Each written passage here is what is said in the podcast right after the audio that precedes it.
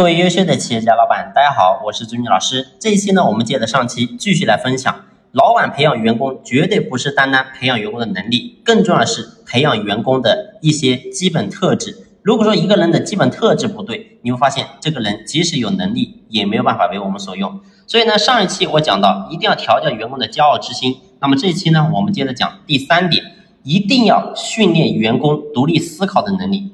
你会发现很多企业，说实话，你说没有人才吧，其实也有很多人才，能力都非常强，要做什么都能够做得非常好。但是你会发现，老板在企业还是忙得焦头烂额，企业呢还是没有办法真正的突围成长。为什么呢？其实有个根本的原因，就是因为员工没有独立思考的能力。换句话来讲，我们企业虽然说看似很多优秀的员工，但说白了，这些人他不是人才。说白了，他只是你的手和脚，所以真正一个顶尖的高手，一定会想方设法培养员工的独立思考能力，让他做任何事情能够独立的去思考，而不是说一遇到事情就来问我们老板，哎，老板这个事情该怎么办？哎，老板这个事情又该怎么处理？所以你会发现，无数企业都经常有这种现象，员工每天就在问老板这个事情该怎么处理，这个事情该怎么做？那你告诉我，你作为老板，你能不忙？你能不累吗？所以说，核心的焦点一定要去培养员工的独立思考能力。